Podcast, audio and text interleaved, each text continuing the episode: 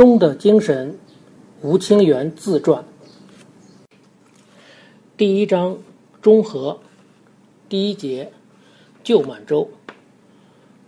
二零零一年的六月上旬，我在中国的东北转了一圈，从辽宁的大连到沈阳，又从沈阳到黑龙江的哈尔滨。我是去出席在沈阳等地举行的。中日两国围棋爱好者的交流活动。由于当地的报纸连日报道了我的来访，我受到了各地盛大的欢迎，其热情令人难忘。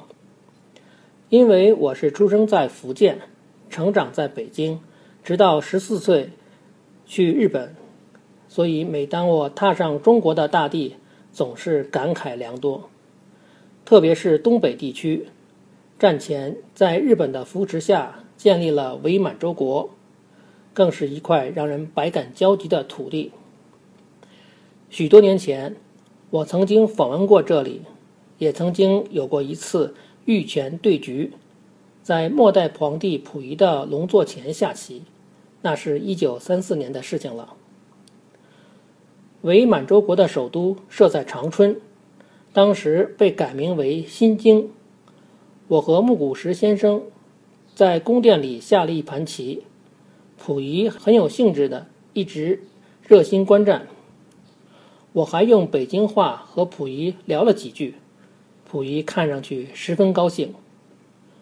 我和满洲还有另外一层姻缘，我的大哥吴完战前曾经在伪满洲国宫内任职，他厌恶日本军的蛮横粗暴，于是。就趁随同溥仪的弟弟溥杰一起来日本之际，留在东京当上了一名外交官。大哥在战后去了台湾，现在已经去世。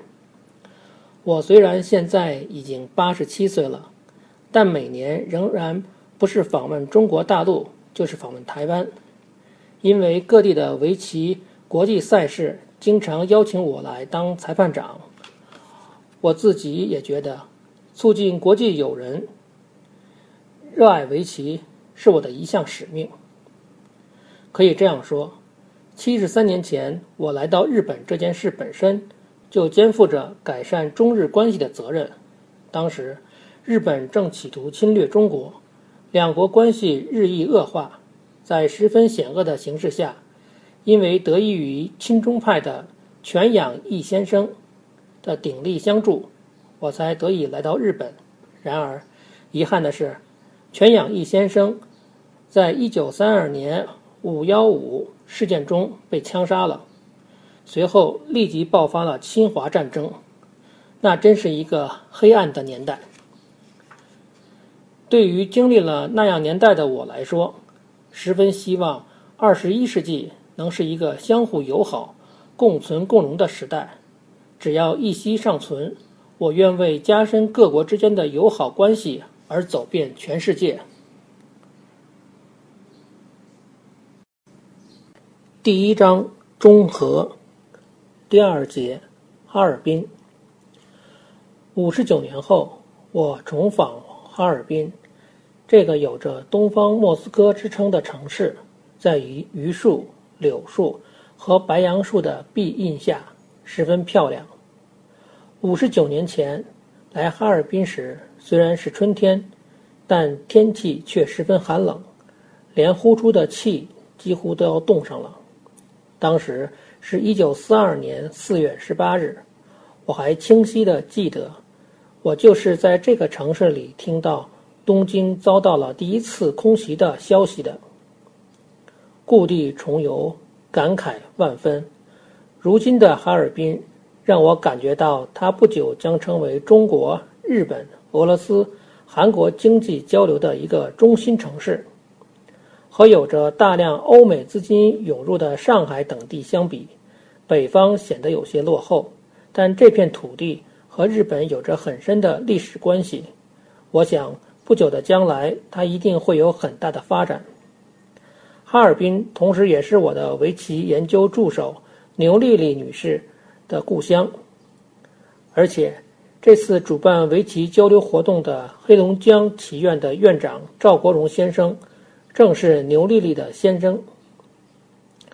赵国荣先生是中国象棋的冠军，在中国很有名。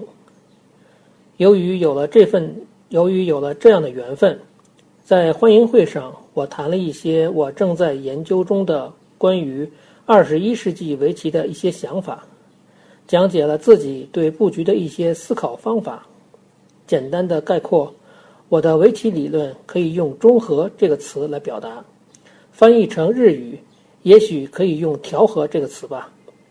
中这个字，中间的一竖将口字分成左右两部分，这左右两部分分别代表着阴和阳，而阴阳平衡的那一点正好是中。在围棋上，我经常说，要思考中的那一点，中和了棋盘上各个子的作用的那一点，就是正招。所以，从拿起棋子开始的八十年来，我从来不把围棋当作胜负来考虑。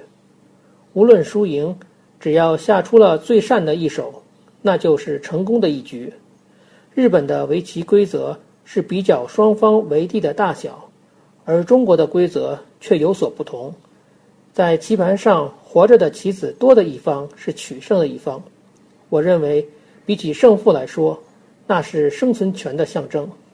当然，要达到中的境界，并非易事，这需要精神上的修养。所以，我一直很重视信仰。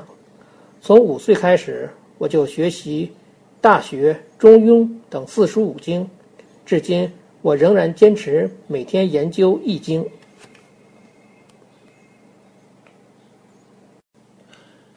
第一章：中和，第三节。北京。六月，我在中国旅行的最后一站是北京。我终于可以和日夜思念的二哥见面了。二哥住在天津，这次带着孙女专程来北京和我见面。我们已经有五年没有见面了。二哥的名字叫吴岩，已经八十九岁了。他的一生也可以称得上是波澜壮阔。一九二八年。我去日本的时候，母亲和大哥也一起到了日本，二哥独自留在中国，在天津的南开大学读书。他很早就加入了中国共产党，一直与国民党进行斗争，参加了著名的两万五千里长征。他真是很能走啊！抗日战争时期，二哥作为一名军官参加了抗战。抗战结束后。又发生了内战，二哥被国民党逮捕，带着脚镣在监狱里关了半年。中华人民共和国于1949年成立之后，二哥回到母校南开大学教文学。文化大革命时的时候，二哥好像也受了不少罪。二哥还是一位诗人。二哥在战前来过日本，那是一九三六年的事情，我清楚地记得。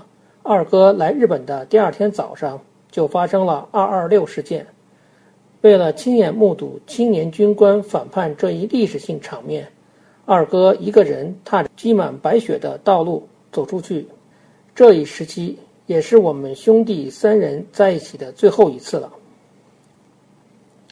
记得小时候，我们三人一起在北京读四书五经，但战后我们三人却身分三处。大哥在中国台湾，二哥在中国大陆，我在日本，过着天各一方的生活。有时不禁觉得，我们兄弟三人的历史就是一部二十世纪的历史。二十世纪是一个弱肉强食的时代，为了自己的生存，人们考虑的是如何竭尽全力的去消灭对方，所以每每打着正义的旗号发动战争。然后留下不计其数的难民。我们兄弟也是在那样的时代浪潮中走过了各自的人生。如果二十一世纪还是同样的思考方法的话，我想不可避免的又将是一个战争的世纪。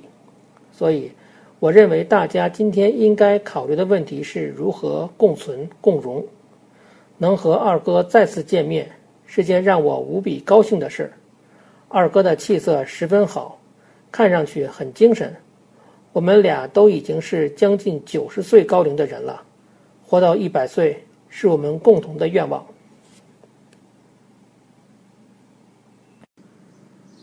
第一章中和，第四节电影化。中国导演田壮壮计划将我一生的经历拍成电影。田壮壮导演的《蓝风筝》在东京国际电影节上获得过大奖。在国际上享有很高的声誉。另外，北京电视台拍摄电视剧的计划也在进行之中，制片人是李小婉女士。按计划，电影将于2002年的春天开始拍摄。这次到北京之后，和田壮壮导演、李小婉女士也见了面。听说电影完成要等到2003年，那时正好是我虚岁九十。这个年纪在中国也是可喜可贺的，这是个令人高兴的事情。田导演说：“我的一生就是一部电视剧。回顾我的一生，那的确是一个艰难的时代。仅仅是那次规模巨大的战争，就可以说明很多了。为此，我的国籍也变换了好几次，加入日本国籍，战后。”又成为中国台湾籍，然后再加入日本国籍。我还遇到了东京大空袭，所有的家产和纪念品顷刻之间化为乌有。战中战后的一段时间，我随着一个新兴宗教教团，过着在日本到处流浪的日子。在围棋上，战前战后的十番升降棋。是以我的骑士生命做赌注的，那真是类似于武士的真刀真枪的决斗。一九六一年，我遭遇了交通事故，因为后遗症的关系，在比赛上我陷入了困境。我有过许多痛苦的时刻，每当那时，我就会背诵白乐天的诗：“蜗牛角上争何事？”石火光中寄此身，随富随贫且欢乐，不开口笑是痴人。